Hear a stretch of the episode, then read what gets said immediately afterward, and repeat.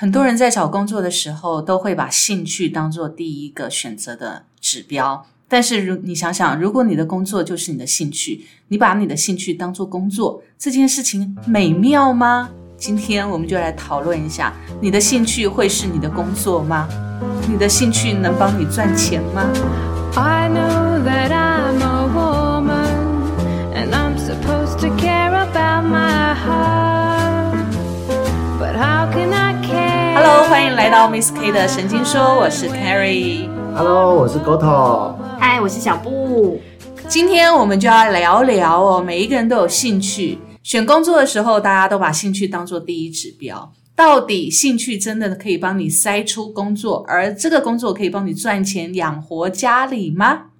嗯，这是一个还蛮实际的问题哦。好，我最近有在看一个布洛格课，他说，嗯，他说如果他把兴趣当成工作，嗯他的兴趣就再也不会是兴趣了。是的，因为其实兴趣在词汇的定义上本身就是一个花钱没有生产力，但是会让你开心的事情。兴趣本身呢，就是一个你要放松心情才会玩出乐趣的对，一个一块区域。所以呢，嗯，如果他把它当做工作，我就会觉得哇，这就是工作了。对，就会有压力。但是不可否认，还是有很多人在兴趣上面，就是发展他的工作的才能是很多的啦。对啊，没错啊。所以呢，你们的兴趣是什么？我的兴不要跟我说你兴趣就是工作。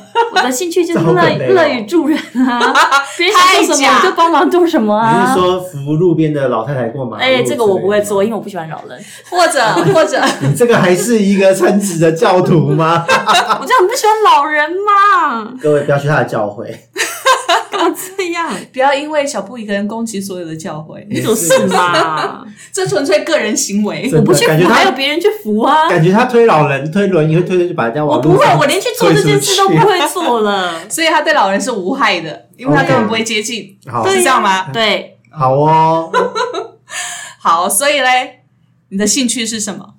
还现在又在纠结我吗？是啊我的兴趣是什么？游山游山玩水。其实我觉得我的兴趣好像范围还蛮广的，我就是喜欢很野的东西。所谓很野是什么？就是我我不是一个很野男人啊对我不是不是啊，我不是一个喜欢 野孩子啊静下来的人，所以我一直我喜欢一直不不停的去挑战新的事情。所以如果你现在要跟我说你叫我去可能去一个无人岛要经营那个地方啊，我可能会觉得诶是具有挑战性。之前不是有这种工作职缺吗？就是管理无人岛的什么、对对对对岛主去当岛，主。我如果没有结婚没有生小孩，我就会去做。哦对，这就是我喜欢挑战，然后跟很喜欢很野的东西啊。所以你喜欢把你的兴趣当做工作吗？嗯，其实我来这间公司也没有当成兴趣啊，我只是从中去发现了我的兴趣是什么。什么是什么？啊，因为因为我我念的科系是国贸，嗯国贸系其实应该一般读这个科系的人都会去贸易公司上班啊，嗯或者是呃去当业务助理等等，大部分都这种。但是我那时候一直觉得说，我很喜欢跟人家讲话，所以我一直希望我可以找一个跟客服有关的工作。哦啊，所以我就是直接跟我的学学习的东西整个是背道而驰的啊我也从来没有记过国国贸法规任何一条规则。OK，然后我就对就就进来这间公司。后我进来这间公司当了客服之后，我发现有一个更有趣的单位叫做业务单位，因为他们要办很多活动，去很多地方，然后挑战很多不同的事情，我就觉得。好有趣哦，而且是我很想要挑战的那个领域，比如说可以当讲师啊，可以主持活动，然后可以面对两三千人的这种大型的活动，都是我都是觉得是富有挑战性，而且需要去统整很多事情，所以其实是这个职位的工作内容让你觉得很野。对，啊让我觉得说哇很有趣耶，然后就发现 哦，原来这才是我的兴趣，所以一做就做了这么久。所以你的兴趣是跟人接触，然后呢，现在是以跟人接触为工作对，OK，然后说话为工作，对，说话为工作，所以你就做得下去了。对我就觉得既可以满足我想要说话这件事这情，是表现欲吧？既既满足我想要讲话，对对对，对，既满足了想要讲话这件事情，又满足我想要野的这个这个东西，嗯对。非常好，就是他的工作符合他的兴趣，我觉得这是最完美的，所以他才能待那么久。对，不然一般职场新鲜人就是刚毕业的大学生，哪知道自己有什么兴趣啊？对，但是很少有人从工作当中挖掘兴趣的，嗯，对不对？通常是从工作当中挖掘就痛苦赚分吗？对，不是痛苦就是如果不是痛苦，那就是发现专长、培养专长。对但是那不见得是他的兴趣。了解，对，那很少有人像小布这么幸运的。对啊。你，还能够找到，so lucky，对，感谢神，刚刚还叫我不要那个哈，这时候就感谢神这时候你的教会可以去了。没错，突然觉得正向了起来。对对对，对，说到正向，我算是我自己的兴趣算是比较比较正向，因为我是从小就跟着兴趣走。念书如果没有兴趣的科系，我就不念。嗯哼，然后工作也是，如果我觉得我没有兴趣的工作嗯。或是这个领域，我就不会去做。嗯。然后呢，我自己从学生时代开始一直养鱼，到现在养鱼自己做的协会开始在办课，然后有一些额外的收入，嗯然后开始在这个这个领域中有一点小小的崭露头角。其实就发现说，其实兴趣这一件事情对我的人生还蛮重要的，因为无形之中我的兴趣，养鱼的兴趣，它要用到的一些呃专业的知识技巧，或是我在推广这个兴趣的这一些能力，跟我的工作是完美结合。怎么说？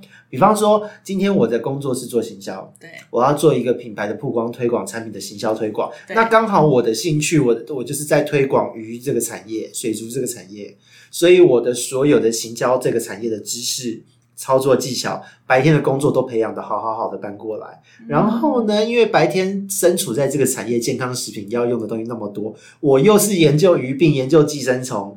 对这一方面生物免疫、健康、营养的知识，其实是我的基本功，所以我的兴趣累积的东西，也刚好在白天的工作全部都圆圆完完整整的搬过来。所以你的兴趣两个部分，一个部分呢就动头脑去想策略跟行销模式，对，所以刚好你的那个，对对，一个是专业知识动脑的这个部分，一个呢是活体研究，是这个意思吗？对，这样也可以啦。所以刚好符合符合一个工作，白天的工作活体是人嘛，第二个晚上的兴趣活体是鱼。鱼对，所以其实像 像昨天很有趣哈、哦，就是昨天在我们录这个节目的前一个晚上，嗯。我们昨天呢其实开很多会，很忙，然后想了很多策略，做了很多事，然后呢最好玩的是下班，嗯。下班冲回家，因为昨天我跟我合作的兽医就办了课程，嗯收费的线上课程。嗯。然后讲怎么养鱼，怎么判断鱼的饲料好坏、营养这一些，哎，结果收费课程晚上讲完，忙完，整个都都都收拾完毕，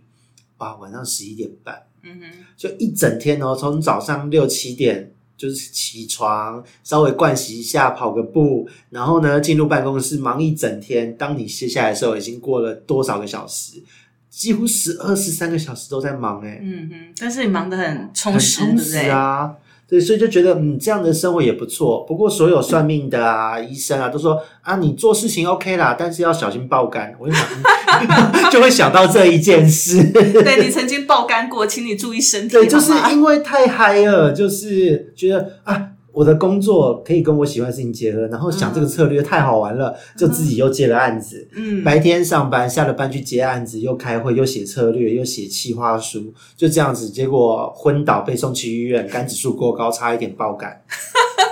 就这样啊，所以 所以你的兴趣是养鱼，这真的是蛮冷门的。我们今天这一集终于讲到沟头的冷门兴趣而且了，目前还不能当饭吃，但是将来有可能哦，，不要忘了算命的说他会怎么样，名利双收。对，对但是在他本职上面是不可能名利双收的。啊，好可怜哦，搞不好本哎我们要把它当个都有啊。他让他当我们干爹，我们要说点好听话。他他的养鱼事业可以名利双收啊！你看他现在已经慢慢打出名号啦，嗯。而且还有对啊，还有那个邀约厂商邀约呢，然后还有还有，你看你现在已经赞助手机对，还有赞助手机耶，开始崇拜你了，把你当神一样了。也还好啦，之前有学校演讲邀约啊，是啊，对啊，有政府也有找我啊，所以其实就是觉得自己的兴趣能够做到被看到，是一件很开心的事。可是很多人兴趣归兴趣，但是他在这个过程当中，我觉得很多人都只是把它当做一个兴趣，就是闲暇之余去做这件事，好像并没有想要把这件事做到怎么样。可是当时你怎么会想要把养鱼这件事情钻研到这么的专业呢？其实也一开始也是单纯的喜欢，然后呃花钱去养鱼，然后养鱼的过程就觉得这件事情很有趣、很很深、很有挑战性。嗯就是你可以，你如果繁殖出来，会把别人都养不好的鱼养好，繁殖出人家生不出来的鱼，你就会觉得好有成就感，而且大家就会会为了你而感到就是给你掌声，感到不可思议。因因为像我国中的时候，我就生出水繁殖出水母。好，国中的时候就自己看日本的资料，我就然后买水母来交配吗？啊，水母其实它不是说买来交，它本身就是就是有性生殖，它就是精卵在水中结合，哦对，然后变孢子体，像小海葵这样慢慢才所以掉下来。是自己买那，个，对，因为那个我们水母来。对我们国中那个年代，在水族馆在路边就买得到水母。可是谁会想到来繁殖啊？我的那个年纪，我不是跟你一样大吗？我怎么，没有听过对卖水啊那个时候还有上新闻呢，就是说水母夯啊，有人就把水母装在小罐子、小杯子，然后一只卖三十块、五十块这样子，哦，我们真的活在同一个世界吗？你一定都没有你们是同年纪的吗？对我那时候就这样看着就买，买了就回去想说，嗯，这个要怎么养，然后就开始去上上上网站去查，然后查书看日本的资料，因为台湾那时候根本没有人在玩这个，也没有这一些相关资料，就把它查查查查查，就知道哦，我要怎么样再用最低的成本弄好它的鱼缸，然后怎么样控制好温度、水流，让它可以活得很开心。然后呢，就这样养养养，然后过了一个夏天，那那比较大的几朵就生了。那就在鱼缸中看到，哎，好像有小海葵。我说不对啊，我养的是水母吧？然后我后来去查才知道，哦，原来那个是生出小水母了。哦，然后我就把这件事情跟当时卖给我的水族馆老板说，嗯然后还把小水母拿一袋给他，然后他吓死，他说他怎么会生得出来？因为那时候全台湾没有人生出来，啊？为什么海专业的洋馆养鱼人？海洋馆都没有人生？为什么是原因是什么？为什么生不出来？因为一来是那个时候这些相关资讯不多，而且那时候海洋观赏大家都是以鱼类为主，哦那渔民啊养鱼的水母是讨厌的东西，因为水母会吃小鱼，嗯所以实际上水母很讨人厌。嗯他那时候只是因为短期的商业炒作，哼嗯，对，所以让它让它被看见。哦，它有点像娱乐性的养鱼啦。对，结果后来你看，像现在 X Park 啊，还有还有后还有我大学时候开始去海洋馆工作，那时候的水母池啊，那时候水母在馆内生出来都可以发新闻稿上新闻的，哇，结果我国中就生出来，哇，好酷哦！然后还有我高中的时候也是，就是去查一些相关的资料，就发现诶有一些鱼很特别。进口可能台湾一年只进差不多二十只、三十只，然后呢，在海外都号称什么梦幻一品啊、超难养的珍贵鱼种，我就存了好久的钱，然后去买，然后就把就去就去跟盘商去要那个鱼，就买到了，然后买到之后就养，然后他们都说多难繁殖，多难繁殖，然后我就去试试看，把繁殖就是有生蛋但没孵化的那些经验拿来，然后自己试自己改良，结果就繁殖成功，带出小鱼。然后那时候也是拿一袋去给盘商，他也吓死了，怎么生出来了？所以我觉得好像有一半是天分呢，对是不是？就是其实就是所以你不觉得它长得很像鱼类吗？对我们前几像鱼类，我们前几天才觉得，欸你上辈子是不是鱼啊？哪有？斗鱼啊！给我看过几个斗鱼的品种，长得真的跟他们很像哎。好，这样讲好可怜哦，感觉寿命不太长。你看，你会繁殖出很漂亮的豆子。哎，有啊，水底海底世界的动物不是这个地球上活得最久的生物吗？那我也得住在北极、南极这些地方，好不好？对啊，所以其实就是当时只是因为喜欢，喜欢，所以想要把这件事情做好，就自己去找资料、找方法，那自己就投入自己的世界，没有什么跟外界交流。所以你那时候候我们还在哆啦 A 梦啊、小丸子，对啊就已经在那边搞那些了。然后搞那些生物交配这样子，啊真的是，所以你活体实验蛮久的哦。还蛮久的欸，从小就我真的觉得你就好好在这个地方好好发展，真的，这里一分力，那里九分力，真的不会啊，我觉得还好啊，就是因为名利双收，你要为了你前途着想。还有为了我们着想，讲的好像在这边完全不会有名不会有利一样。哎，像我们现在正在创业的公司，也有不好有以后我们有异业合作机会啊，啊给你的鱼喝茶叶。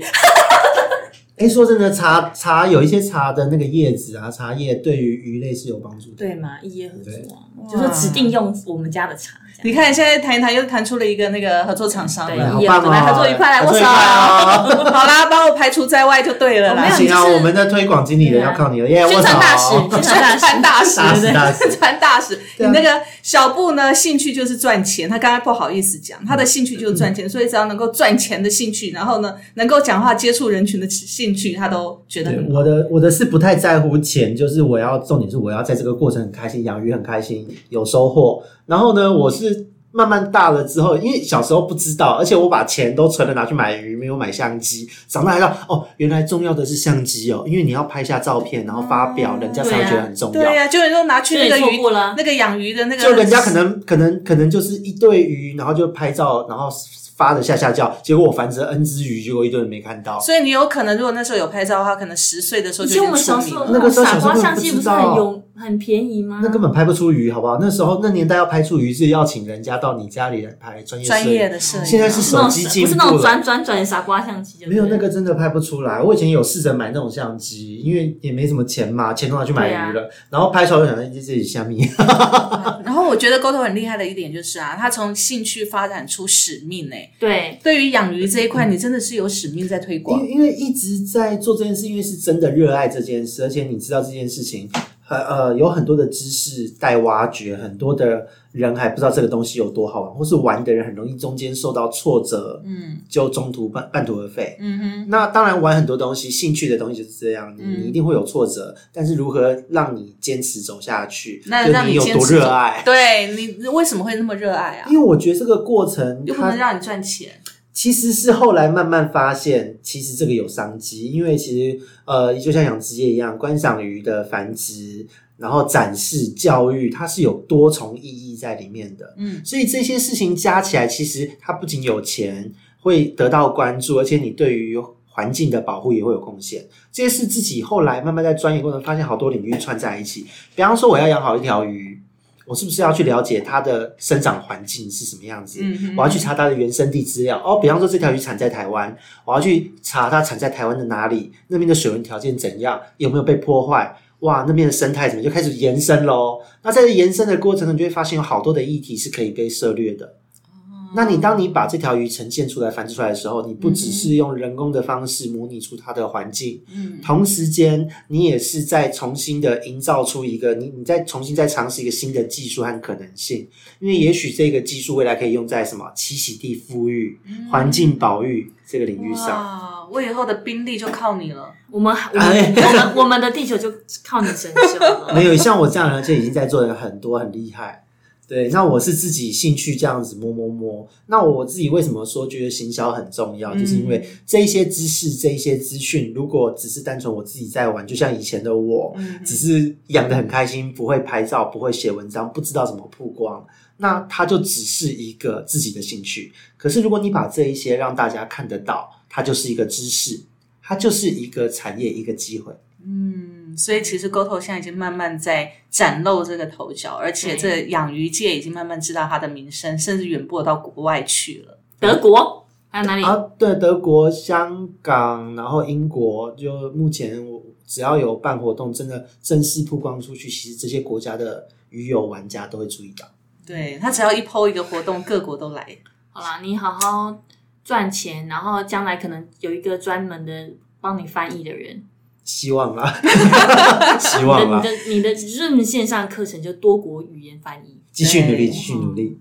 真的好羡慕可以完成。其实就是玩的很开心，然后在这个过程中赚钱是额外。其实这个过程我根本没有想多说靠这个能赚多少，结果没想到哎赚的钱不止让我的养买鱼的钱回来了，饲料钱回来了，水电费也回来了，就而且慢慢增多了，对，不对？就逐渐增多这样子。对，快快超过正业了，还没还没，这个就是 case by case，、啊、可见他正值赚多少。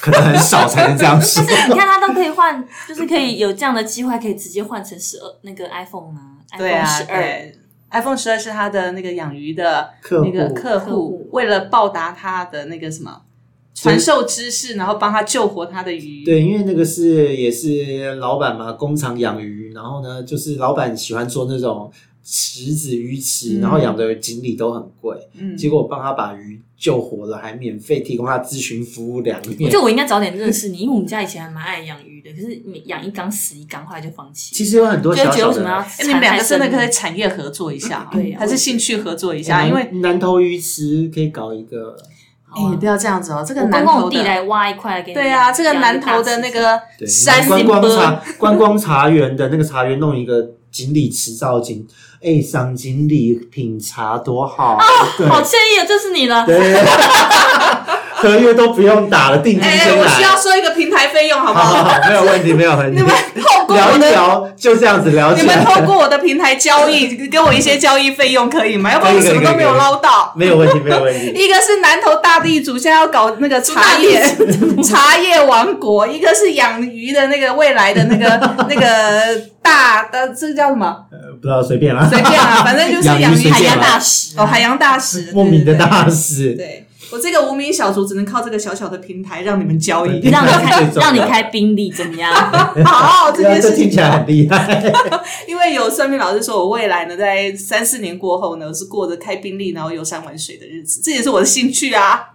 也不错啊，也不错，也不错。但是还是需要在像小布现在就是在拓展他们家族的那个对茶园的生意。对，因为我其实对于，其实你们就想说我很喜欢赚钱，其实我对于赚钱这件事情没有什么，当然谁不喜欢钱，只是说，呃，我对于这件事到底有没有有多大的冲，就是冲动或者是动力或驱使像沟头我这样子，对我可能没有，但是我觉得就是帮助别人是件快乐的事情，因为这个其实这个创业的开始是我老公他的堂弟的老婆哇，你看好好远哦。老公，老公的堂弟的老婆，这是几？请问一下这个辈分怎么称呼？这？几他就等亲了？他们都叫我大嫂啊，哦他们都叫我大嫂，哦所以那我就就是对，那我他就他他说他在坐月子的期间发现了一个新加坡的花茶，然后他就想要进口，嗯所以他就自己要开一间公司，然后想要推广这个花茶。那他又觉得说我们家自己种的茶也不错，所以就合在一起卖。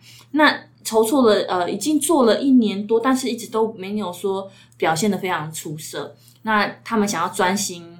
因为他们原本还有另外一间公司，那他就想说想要专心在这个部分，所以就号召了家族的所有的弟弟妹妹、哥哥姐姐们一起来集资，一个人的资本就是呃投资额都不是很高，然后一起来把这个家族的企业，他觉得他把他认为认为是家族企业，想要把它搞大。那长辈的想法是觉得说，只要年轻人想要有创业的梦，以后可以不用领人家的薪水，他们都很支持，所以他们也出了一一部分的资本，然后告诉我们说，其实他们不会干预很多，当然屁啦，因为你是他们的，他们是你们的长辈，所以还是得要听他们的嘛，当然对不对？是会有很很还是就是跟你讲说我们不会参与意见，但是当然有事情发生的时候还是很多意见啊，这对啊就是长辈嘛。对，不过他们出发点都是为我们年轻人好。那我觉得弟弟妹妹他们想要做这件事情，当我们这些当算是小长辈的，也应该要支持。而且我觉得，如果可以带动弟弟妹妹他们在这社会上面有一些呃成就成就，或者是有一些呃实战的经验，我觉得是好事。因为我有一个妹妹，他们在她在加拿大，她嗯那时候听我的话学网络行销，那他们公学学学校现在要做一个专题，他就想要拿我们这间公司来做一个专题。嗯，他觉得是一个蛮好的素材，我觉得也是提供他一个实战的经验也不错。那我们有的呃有的弟弟妹妹是很想要发展业务的的能力，但是他们不知道怎么样去，所以我们就他们就找我商量这件事情，然后希望我可以协助他们在不管是公司的筹措啊、营运啊，或者是工作分派，都可以有一些意见。那我们就整理整理了，呃，大概需要哪几个部门，然后大概需要哪些工作，然后每个部门的职掌大概做要做些什么事情，我们就开始着手这件事情。我觉得在这个过程当中，我觉得去帮助就是这些晚辈有一些可以去他们的工作之外的时间去发展他们的另外一个专长，我觉得是好事诶、嗯然后，如果这间公司真的做起来了，就其实我觉得，虽然好像就是帮我小沈创梦创业的那个梦帮他实现了，但我觉得在这个过程当中，整个家族的人他也也也有也可以达成自我实现的这件事情。每个人实现的不一样，可能有人就是觉得哦，他自己想要做 FB 做 IG 这种行销的东西，他做的很好，然后品牌被曝光，做的很棒。我觉得就是这也是他的自我实现。因为有的人就是在业务的专长上面，呃，透过去学习，懂得什么叫做做陌陌生开发、业务开发这些等等，他们也是做一个自我实现。而我的自我实现就是看着他们都有独立运作的能力，这就是我个人的自我实现嘛。所以这也算是你的爱好之一对，吧这是我的爱好，因为我培育下一代的感觉。对对对，我我觉得对就是这件事情，我觉得蛮不错。虽然我老公一直一直跟我说，哎呀，但是最终的获利者又不是我们啊，怎么样怎么样。其实我有时候会很想要跟他就是教育就是他这种观念，他就说这些话，他当然不会跟当着弟弟妹妹面前讲，他只能跟我聊。我就跟，其实我很想跟他讲一个观念，就是当你你的心思一直去钻研在到底谁是最终获利者的时候，你的利基点不对的时候，你就很难跟别人沟通。嗯哼对，因为大家共同目标都一样，就是希望大家这个家族里面可以有一番自己的，有一个自己的事业，而且最终这个茶园还不是你爸的，对啊难道是弟弟妹妹的爹的吗？对啊，对啊做起来也是他爸爸的啊。这做出来也是他爸爸茶茶全部销售一空，不是挺好吗？嗯然后说不定那个以后南头老家就会变成民宿。别忘了以前我们上次去找那个神农女的时候，她说我会坐在民宿里面数算钱算钱的数钞票，哎，对不对？对说不定就被神农女讲中啦。有啊，有这个迹象哦。对啊，我觉得是不错的。就是其实我还想要做一件事情，就是我在这个过程当中，我发现现在不是很流行去帮助小农吗？嗯但是对，有这些小农，其实 现在被害的小农，我我认为啦，我自己觉得还是背后还是有一些集团操作，嗯嗯嗯，对，就是还否则他们的曝光度或者是销量怎么可能达到那样？那真的是像我们那种茶园，小到就是只以鱼池乡大盘来说，我们是真的小到一个不行的这种地方的农民，其实有很在其台湾其他很多地方还是有的。嗯，所以我就觉得说，如果我们可以透过我们的平台，可以提供其他小农一个帮助他们产品曝光的机会，我觉得也是蛮好的。嗯，对，就是让大家都有机会可以去呃介绍他们自己的故事。我觉得要说一个故事不容易，就像沟头喜欢鱼行行行销这件事情，就是对对他就是替鱼发声嘛，替这个环境保育发声。那我觉得我们可以做的事情，就是可以帮助这些农民发声。那呃，谁知道说哪一天有一些小农就因为这样子被我们救了一命也说不定。你看，像最近凤凤梨不是跌价对跌得啊，很惨是啊吗？是啊，对，但我觉得动用全国的力量在推凤梨的感觉。嗯，对对啊，但是你说被打压的会被买的还是会被买啊，不会被买那些小农他怎么办？对，因为不知名也没人知道的，那怎么办？而且在台湾，其实有机作物这件事情其实是很难推广的，嗯嗯，所以我觉得说，当然是以我们自己茶园为开始改变，就是做有就是自然农作这个部分，然后就去找一些跟我们有相同理念的人，我觉得是好事啊。哇，我觉得你们两个听起来哦，你们的兴趣其实都结合了一种很关怀这个地球、关怀这个这个社会的一种使命在，弄到最后都觉得哇，这么赚钱我自己我自己觉得我怎么的那么的那么的功利主义，因为我只想游山玩水。其实我觉得 OK 啊，每个人 每个人的在社会上的定位或自己找到的目标本来就不一样。嗯我觉得让自己过得很开心，这是很重要的事。就像我这边之前，其实我蛮感慨一件事的。嗯我其实，在几个月前、半年前吧，跟一个朋友闹得不愉快。那个朋友是从小看我长大的，嗯哼，他以前很混，是那种流氓学生，然后后来、呃，他去做做放款，然后呢做一些放款贷放款是地下钱庄那种吗高利贷那种吗？呃银行的那个企业放款。哦，把人家想的太黑暗了。你们要你要讲清楚。前言前做言信贷的嘛，对对，信贷放款这一种。然后呢，他在那边业绩做得很好，那也买房了，也结婚生哦，子这样。好啊。对，可是跟他在争论，其实是因为一些政治议题，就是、嗯呃，他就是开始在批评一些政府的政策，可是有些政策我觉得看得出有一些科学或是有一些时代背景的道理在。嗯那我用我的观点去讲，跟他的观念不符，嗯结果闹得有点不愉快。嗯他那在不愉快的过程，他就讲了一句话，他就说：“你念到台大又怎么样？你钱赚的比我多吗？哦，这句话真的是伤人吗书念书不就是要为了要赚更多的钱吗？念到那么高学历不就是为了要赚钱吗？然后那个时候我就觉得，嗯，我好像不用再跟他特别维系什么关系。对啊三观不合了。对，因为我觉得这个世界观不合，因为我觉得其实呃，在真的在念书，在真的有去钻研一些知识人会有这个概念，就是其实知识的领域太大了，嗯你去你就算念到博士，也只是比一般人在这一个小小的学门中嗯多踏出了那一步。嗯哼，否则，这世界的知识都是显学啊！你去嗯看 paper，那么多的 paper 要要念，念完了你也只是知道全世界人都知道的东西。对，所以实际上你就算念到了博士，你也只是多踏出那一步，你并没有什么不同。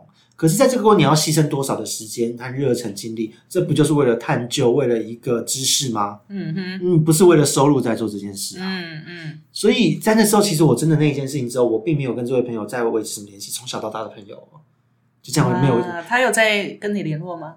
脸书上还挂但，我取消追踪，他也没有在找我，哦，他也觉得你跟我三观不合，因为因为我觉 彼得此认为不合其实我觉得不是伤不伤人的问题，而是我觉得你的世界观，我讲什么你已经听不懂了，对啊、再说也没有用了。对，因为说真的，像价值观不一样，因为像我自己，我喜欢鱼这件事情，到现在我觉得我要推广这个产业，让大这个产业被大家看见之外，我还觉得说哇，因为这个产业过去从来没有人好好的经营它。嗯。台湾的农渔水产，像小布的茶，实际上都还流于一个很传统的行销模式，就是讲情感、感动、讲故事，甚至编造故事，嗯嗯，在地文化感人肺腑。嗯老人家多可怜，青年返乡对，都是这样的故事。可是实际上不是这样的。嗯哼你可以把它包装的很精致，变成是一个精品。你可以把它说创造成它是一个台湾特有的文化。嗯像新加坡，它那么小的地方，可是它的行销做的是亚洲数一数二的好。日本，它的茶并没有说比台湾的品质好，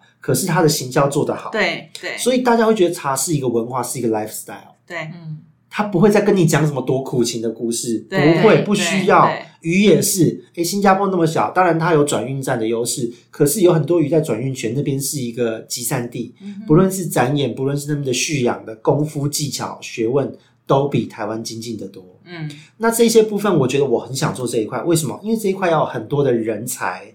这个人才又包含了行销的人才、私人才，然后你要做这个设备的这个大型设备系统设计、工程师的人才。如果我把这个领域推好，是不是我把这个路的柏油铺上去，让后面的学子、下一代也可以看到这一条路也是一条路？嗯。我觉得这是我走到现在我看到的一个使命感。嗯。我觉得为什么学校的邀约、演讲的邀约，我一定会去参加，而且我的费用一定是报用政府的这个基本费用去报，嗯。我不会去，因为因为像我们这个我们这个领域的有很多人会抬高价钱，嗯。那我不会，因为我觉得我要的是一个让这些人真的听得有感觉的东西，嗯他们知道原来喜欢养鱼，嗯以后有这么多事情可以做。而不是只能让像我们台湾人传统说的养鱼啊，你念到那么高干嘛？国中毕业就去养鱼就好啦。啊，你去养殖场，你就不用念到研究所啊，不用念到博士啊人。家是专业的，还是得学啊。对，啊对啊，可是真的能够让这个领域往前走的，其实就是要靠这些专业的，所以而不是一脉相传、以往以旧的经验。相传，对，因为旧的东西它可以被复制，但是它不能被突破嗯哼哦，因为它会经不起科学的挑战。那学了科学，我们不是要把以前的东西全部推翻，而是让它再进化。嗯所以在做这件事情的过程，你一定要让大家知道，做这件事以后不会饿死。嗯哼所以我觉得，既然我已经不知不觉走上这一条路，那我就把路铺好，让接下来的人、接下来的学生知道这一条路也可以走。嗯所以这是我自己现在的一个使命感，嗯哼我是这样子在走下去的。所以其实你的兴趣其实能不能当饭吃这件事情呢？我觉得是因为你有没有在兴趣当中玩出使命感。我觉得姑且先不论它能不能赚钱，但是一旦你认真了，你专注了，你拿出你的热情了，然后赋予使命的时候，其实这个兴趣它就会活起来。对，而且钱是附带给过来的。对对对，像我也从来没有预料到，说我连我从国小、国中到高中、大学的演讲，我都会受到邀约。嗯哼，对一般的专业人士，如果是真的单纯的一个博士，可能就只有高中和大学会找你去。可是国中、国小辅导室，让小孩子如何在兴趣中探索自我，这种话题我也可以说。嗯，对，所以我会发现，哎，好像世界变得不太一样了。对以前从来没有想过。对对。所以其实我觉得你们两位有到目前为止，虽然说我们的工作常常会有一些很让人家觉得很烦恼的事情，但是我觉得很好，就是在工作之余，你们知道自己要做什么。我觉得这是一件很好的事情。啊最怕就是你工作之余是空的，对你还不知道做什么。那个真的会忧郁症呢、那真的忧郁症哎、对啊，像我就是工作压力一大，一言不合就上网买鱼，所以所以你这几天买了几条鱼？这这今天还没买，所以今天压力还不大，因为他都吃零食了今天有了。抒发掉。如果没有零食吃的时候，就是过两天同事又会看到又有鱼寄过来放在我桌上我上，们常常都会有鱼寄过来，一言可见不合就他在这个工买鱼。作，可见他在工作多忧郁啊！真的，有时候难免遇到，糟糕，这个客人好叽歪哦，买鱼，糟糕，同事又挖洞了，怎么会这样？买鱼，对，买鱼，amazing，买鱼，哎呦，所以其实我觉得还是要在在你的人生当中，真的是找到兴趣啦。是的，是的，没错是的，对啊，那至于我自己来讲呢，虽然说我真的我其实我没有像你们两位有那么大的使命。但我觉得我自己的，其实像我们之前一直在谈说，为什么我们会录 podcast 这件事情。那这件事情就是想要想办法把这个兴趣变成收入吗？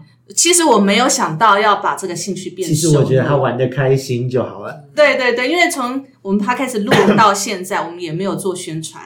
真的零广告费、零宣传，就是对，但是目前我们已经十个国家的听众了，我觉得很好。这件事情我也没有觉得说应该要大肆的宣传，但是我有一个默默在心里面的一个想法，就是说，其实因为我是一个很不喜欢麻烦的一个人，然后我的生活其实很简单，那所以我向往的那种生活是你可以自己独立，然后你又可以有足够的呃金钱，然后又可以自己安排生活，就是你的整个人格生活都是独立的。所以其实从以前开始，我就会觉得说，作为一个女人，在我们台湾来讲哦，很有很多是被社会跟情感或者是婚姻所压抑住的。所以以前就就如同我在写部落格一样，其实我不由自主，我常常都会觉得说，我很鼓励女人要女孩子，女人你要有独立的思想，这是我这这是我比较中心的一个一个行为模式啦。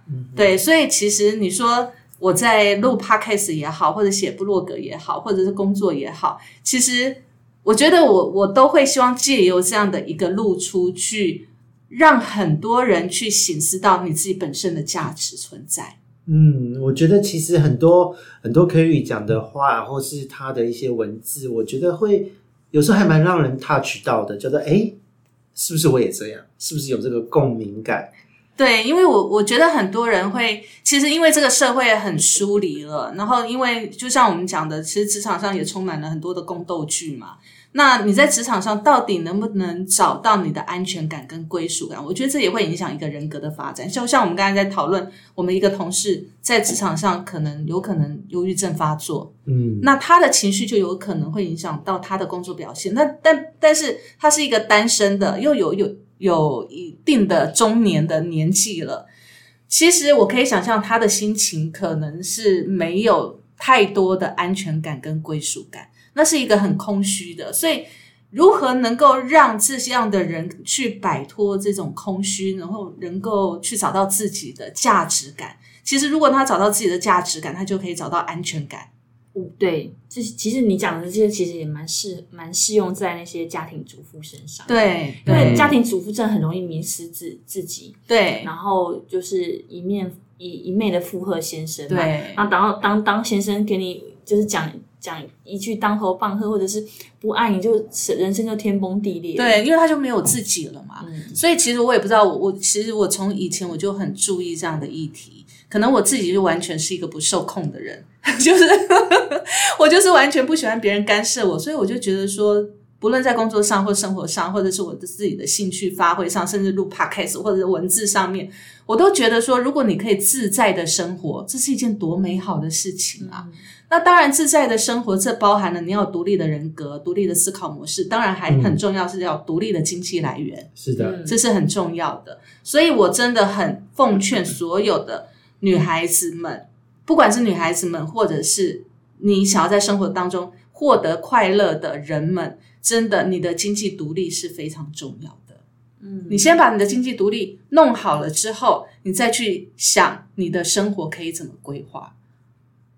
对，所以像这件事情对我来讲，我觉得是一个很深的体会。因为其实很多人，当你失去是自己的时候，有难免会去找一些宗教的信仰，或者是去找一些朋友的依靠，或者是去倾诉，觉得觉得我不被不被公平的对待怎么样了？那当然，其实我们也曾经有过这样的经历，所以我才会觉得说，我曾经有过这样的经历是，曾经有一阵子在感情当中，我也会迷失自己。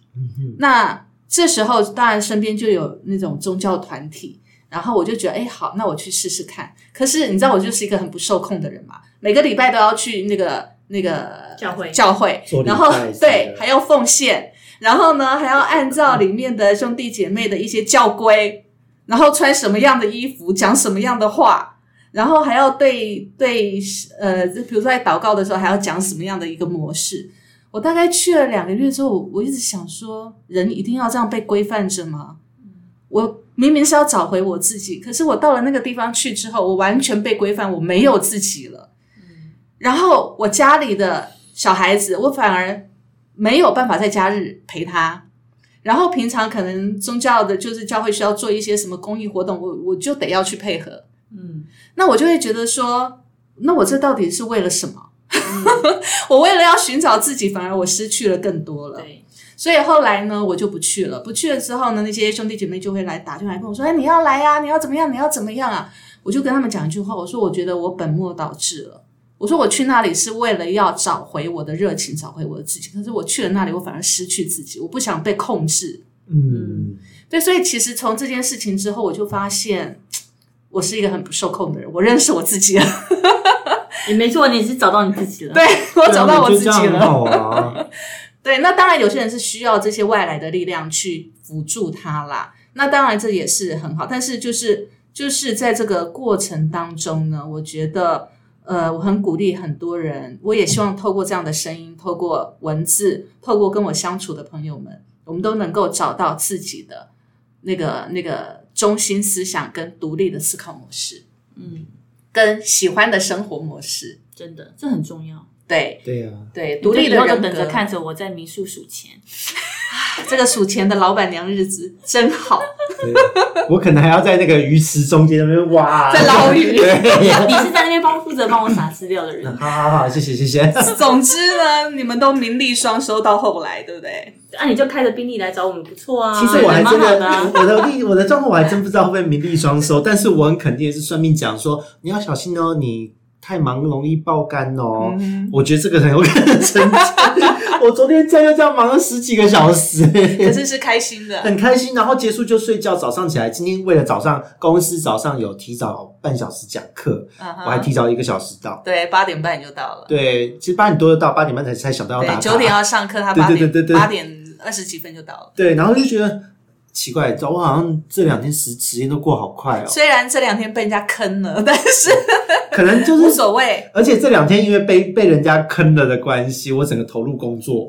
我今天一天之内完成了我这个礼拜大概十几件事情，我大概有四五件今天都完成它。哇，很棒啊！对，就忙起来。做事，然后吃甜吃那个零嘴开饼你，看是不是最好的复仇方式就是什么？工作吃的胖胖，就是把自己埋首工作，让自己获得成就感。而且结果平常写个文案还要被雕，今天因为累到不行了，就是随手一写，他你这文案超好诶，不用改。我说你们是认真的吗？以后不要动脑，不要带脑，对你以后都不要带脑写文案是最好的。人生好难哦。你不要认真去思考文案这件事。无心插柳柳成枝，对，人生不就这样子吗？有时候太太制式化的生活，你活不出惊喜嘛。对，就就是这样子放空。对，我觉得，我觉得其实呃，社会上现在啦，有很多真的值得我们学习的对象。比如说，我们最近不是很关专注在减肥这件事情上面吗？对对对，你没有看那个？你们那个只是一个周期。性复仇性，不是啊，那个粉丝最后有一个 Yoso Napon 的那个，就是在家里就是做瑜伽，然后他先生负责帮他拍照那个人，你有追踪他吗？那个那个那个美魔女吗？呃，好像是吧，反正他就身材很好，我觉得他也就是减肥玩出兴趣来啦，然后就变成别人就是追捧的一个追捧的一个对象。然后他也他也不管别人讲什么，他也觉得他自己活得很开心。我觉得对对这件事情，就是把你喜欢的事情把它做好，对，这件事情就会让人家值得觉得佩服跟尊重你。没错没错啊，我。我我我本来都没有开粉砖什么，然后后来一开粉砖，人也是瞬间啪就冲进来，对，好意外。所以你的 podcast 加油，做的哦长长久久。真的真的，可以帮 podcast 也是你们的 podcast，因为你们透过这个 podcast，你们交易完成产业的合作。其实我们真的很想要 很残忍的告诉你，如果他之后鱼很忙，我之后那个就是你知道业务推广就剩下我一个你就得人了。孤孤苦伶仃的声音在这边继续陪伴我们听众啊！不要，你要拿来我民宿来跟我就跟我 p a r k a s e 吗？哎还是要拿去欸还是还是拿去养殖场跟他 p a r k a s e 跟鱼讲话，我要把你录起来。好，感觉有点变态。好啦，其实其实我觉得大家玩的开心最重要。对那至于会不会赚钱呢？我觉得呃，如果你有那个热情，你想要帮助别人做什么，我觉得自然而然这个后面这件事是必然随之而来对，的对。因为我觉得既然是靠兴趣出发，就不可以忘记兴趣的初衷是为了开心。对，这样如果你被钱绑，住的话，这件事就不开心。对啊，对对你不是很多人就是比如说做嗯 YouTuber 啊，或者是呃现在很流行 Podcast 啊，很多人都是一股脑的先把一堆什么精进很厉害的设备都先买齐啦，对对然后发现这个市场饱和的时候又默默退出。对我有个朋友就是这样子啊，我的那个朋友就是这样，他一刚开始做的时候，他跟我讲说，你一定要买非常好的那个那个麦克风，所以他们花了大概呃大概十万左右去组合了一个那个那个录音有录音设备的那个录音器材。十万，对，大概十万左右。然后他非常的信心满满，他就说我要用，我一刚开始我就要用最好的，音质要最棒的。我说哦好，那我们刚开始是那种很很 low 的，我得我得奉劝，那个我是对小麦克。对我得奉劝大家，就是说。有一本书叫做《呃创业者成功创业者一趴》嘛，我有叫你买这本书啊。他说绝对是要先从二手开始，先求有再求好。对啊，对啊。但是我觉得，我觉得当然是是这样子啦，你就是要先求胜嘛，他一定要先求胜，所以他去做了这些设备。可是问题是他没有热情，所以支撑不下去啊、因为这件事情，其实录 podcast 很有压力呢。对我们每一个月、每个礼拜为了要更新、要想主题，然后还要挖时间。你看，每一个人都这么忙，养鱼、养鱼、顾小孩、顾小孩，要住照顾公公，对不对？然后虽然你蛮悠闲的，对，只有我最突然挖了一个坑给你。但是我觉得这件事情是需要，就是被支撑，有一个动力被支撑。如果你的热情没了，真的很难支撑对啊，下去。我以前养鱼也是，我从小开始养鱼，就是把那种零用钱全部能省的、剩的，全部都存下来。你就看着别人在吃棒棒糖，然后也没得吃没，得吃，因为我脑袋都在想怎么样，然后我一点看着都我也不哆啦太 A 梦漫画书，你也看不到。其实我很少羡慕别人呢、因为我就是那种我连服装都不太在意打扮的人。嗯，对，就他们看到我，就是 carry 大家看到我都觉得说你是行销的主管呢、打扮可以时尚一点。我说哈，你的形象真的是非常的不行销。可是还好啦，至少身体的底子还 OK。但是看没有，是因为它看起来干净，所以就觉得还好。所以如果他穿的衣服穿起来的话，是还不错啦，还不错啦，时尚人士很有型，就是脖子扣子扣不起来而已啊。对，就很有型，就是那种猛男型的啊。结果脖子太粗，所以那个衣服都很麻烦。结果因为因为以前就这样子起来，所以实际上，嗯，我像我养鱼，我在水族圈也很有名，就是我可能鱼买一万多块的鱼，然后我的鱼缸设备加起来三百块，然后就养到繁殖还带大这，样也很厉害啊。所以因为因为人家可能设备就花了两三万，对对然后鱼养不出来，然后我是两三百。就反正，然后我拍照给人家看的时候，因为现在手机好，以前小时候都没得拍，现在拍给人家看，人家眼睛都瞪好大，说不出话，他是怎么顾的？我就看到这一瞬，我就觉得，嗯，我的养功还不错，自我肯定就这时候来了。对啊，所以所以其实每一个人都有他的兴趣存在啦。所以像我们录 podcast 啊，你养鱼啊，你现在要搞你的那个茶园啊，要把它做起来，对对，都各自有使命。我觉得这个是最好的一种一种工作状态。是的，对不对？好，那么我们今天呢就先到这边了，因为其实呢，我们的工作呢其实早就结束了，但剩下我们刚才录的这些，全部都是我们的兴趣哦。真的。真的。都额外的时间，而且还要把我们私生活拿出来跟你们聊天。而。且而且而且小布还要顾小孩，对呀，对，还有回家的那个，我公公一直以为我是一个不务正业的的那个上班族，对啊，真的。每天都很晚回家，然后有一次还凌晨十二点多才回家。他想说这个媳妇到底在干什么啊、对小孩都放着不管，老公也放着不管。对，我忽然觉得还好我独居，我就觉得，哎、我妈其实有来跟我住过几天，她真的有跟我说过你到底在干嘛。你好忙哦。好，没关系，但是我们至少忙得开心。对，忙得开心最重要。对，你现在有目标，然后去好好发展你自己的兴趣。对，没错。好，所以呢，我们这一集呢就先到这边喽，拜拜，拜拜拜。